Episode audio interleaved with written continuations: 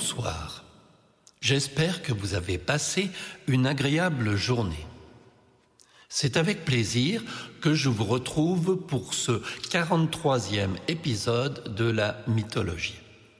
Arès, dieu de la guerre et de la destruction.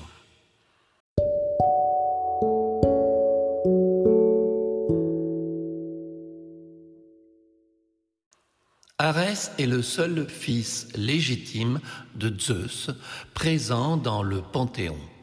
Il fait partie des douze Olympiens.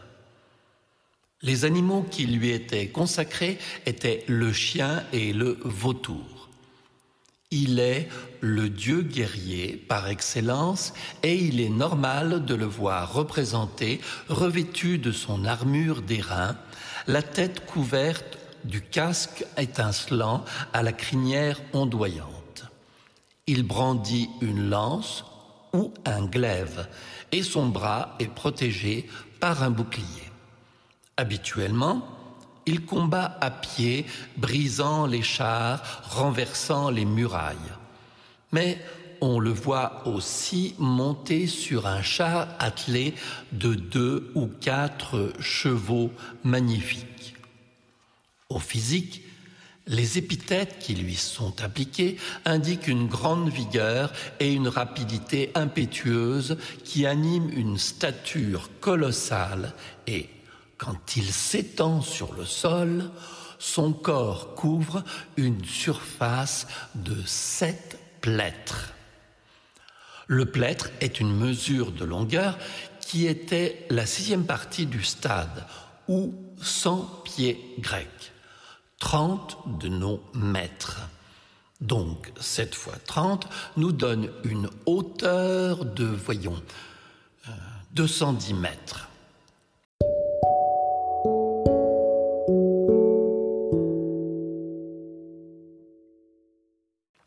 Il s'élance au combat emporté par une véritable folie belliqueuse, les yeux égarés, poussant une clameur énorme, avide de sang et de carnage, insatiable dans sa fureur, indifférent d'ailleurs à la justice et ne reconnaissant aucune loi sauf celle de la guerre.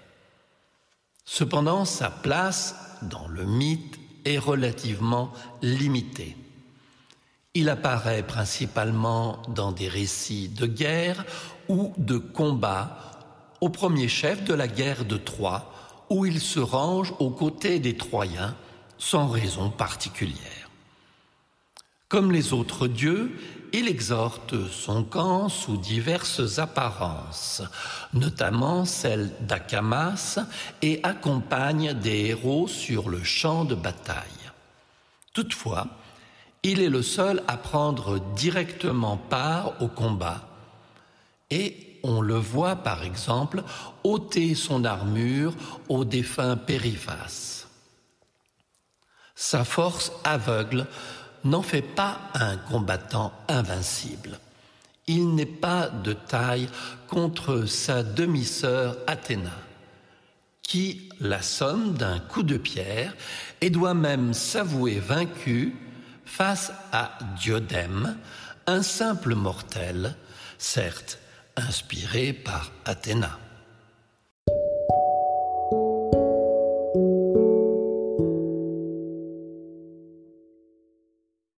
Hors du cycle troyen, il est vaincu deux fois par Héraclès.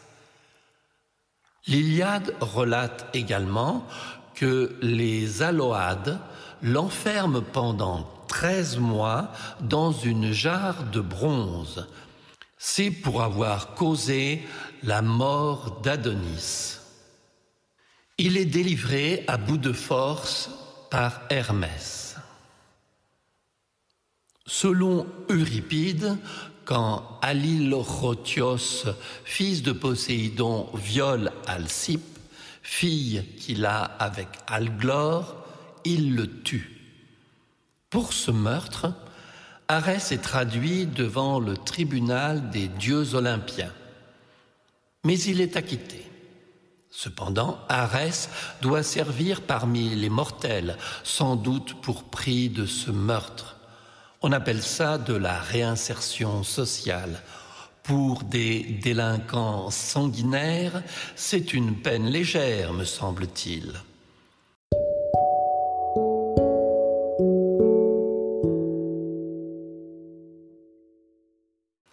Présenté dans l'Iliade comme purement fraternels, les rapports d'Arès et d'Aphrodite deviennent dans l'Odyssée à la fois amoureux et adultères, puisque la déesse de l'amour y est mariée à Héphaïstos.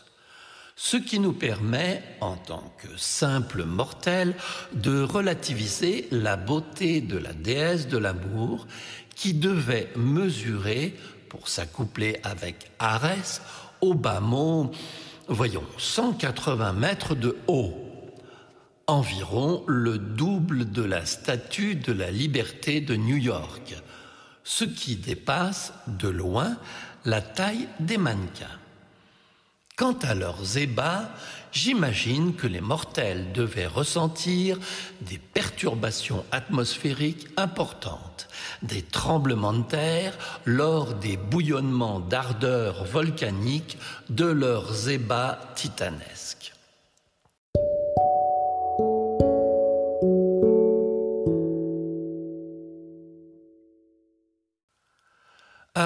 Eut cependant d'autres aventures comme avec la nymphe Harmonia, originaire d'Asie mineure, qui le rendit père de la première des Amazones, ou avec Enyo, la déesse de la guerre, qui passe pour la mère d'Enyalios.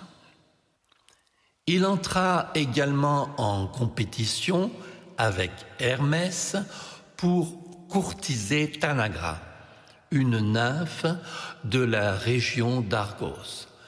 Mais à la suite d'un véritable match de pugilat, ce fut Hermès qui l'emporta.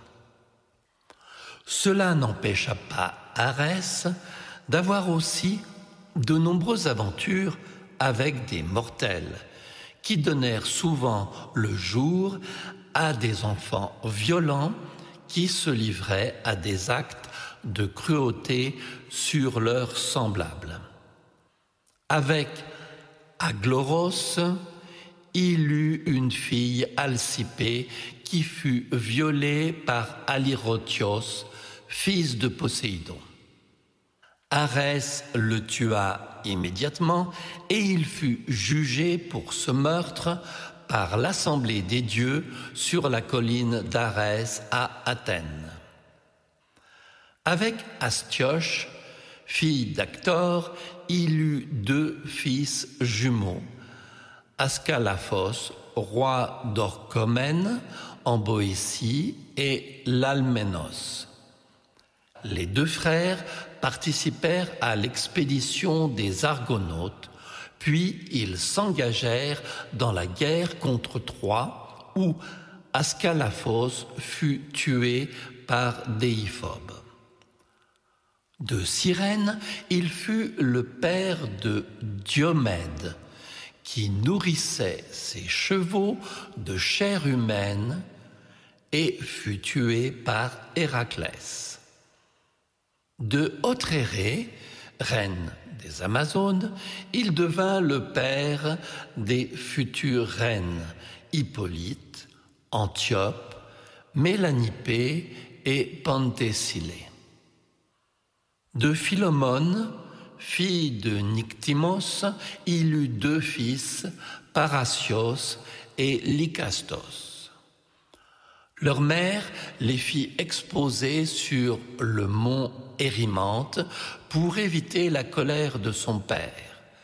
Les enfants furent recueillis par des bergers et plus tard ils régneront sur l'Arcadie. De Pyrénées ou Pélopia, il eut Cyrnos qui attaquait les voyageurs. Il fut tué par Héraclès en combat singulier pendant lequel Arès fut lui-même blessé. De la Pléiade Stéropée, il devint le père d'Oenomaos, qui fut le roi de Pise en Élide. Ce roi eut deux enfants, un fils Leucippe et une fille Hippodamie.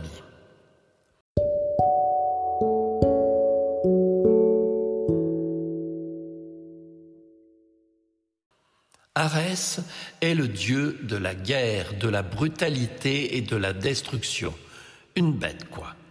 Il va au combat accompagné de sa sœur Eris, la discorde, ses fils Deimos, la terreur, et Phobos, la peur, ainsi que Dénio, déesse des batailles.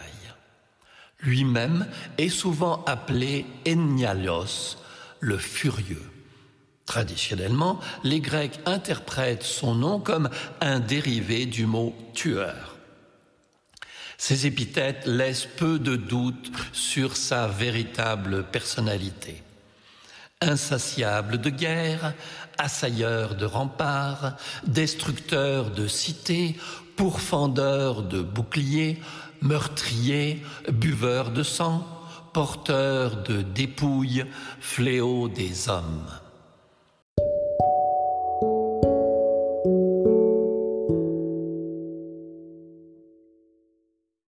Arès partage son domaine avec Athéna.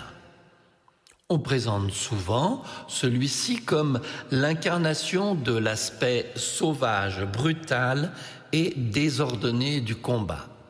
Athéna représentant l'ordre de la bataille entre peuples civilisés. Cependant, ne croyez pas, Athéna peut elle aussi se montrer brutale et sans pitié. Par exemple, lorsqu'elle écorche le géant Pallas. Le bouclier d'Achille représente les deux dieux sur un pied d'égalité, tous deux en or et d'or vêtus, beaux et grands, avec leurs armes comme des dieux. De même, le plus court des hymnes homériques qui lui est consacré évoque la terrible déesse qui s'intéresse avec Arès aux travaux de la guerre, au pillage des villes et aux clameurs guerrières. Néanmoins, les deux dieux se distinguent en ce qu'Athéna peut abandonner son rôle guerrier pour un autre alors qu'Arès se résume à être un dieu de la guerre, point barre.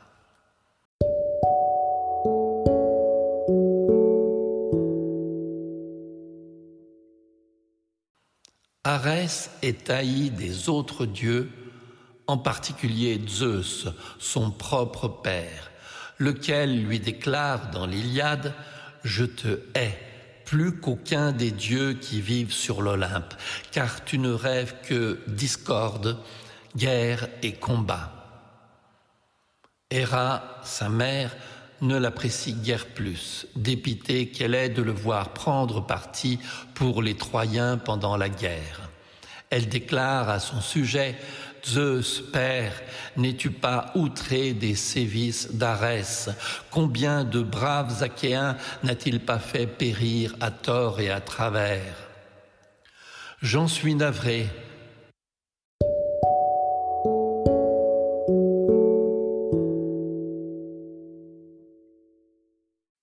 Et cependant, Aphrodite et Apollon, à l'arc d'argent, sont tout heureux d'avoir lâché ce fou qui ne connaît aucune loi. Seule Aphrodite témoigne de l'affection à son bon frère et amant, Dieu de l'horreur et de la barbarie, à qui nous donnerons pas plus de place qu'il ne faut. Assez d'obscurité nous entoure.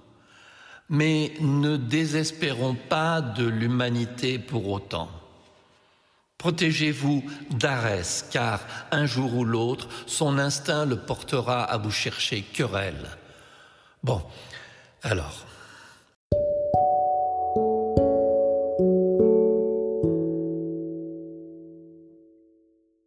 Pas de cauchemar, d'accord? Merci de rester fidèle à ces contes qui nous ramènent à un regard différent de notre triste actualité. La prochaine fois, dans le chapitre 44, nous parlerons d'Hermès qui n'est pas, contrairement à ce que pensent certaines personnes, le dieu des sacs à main. En attendant de vous retrouver avec le messager des dieux, je vous souhaite une douce et agréable nuit.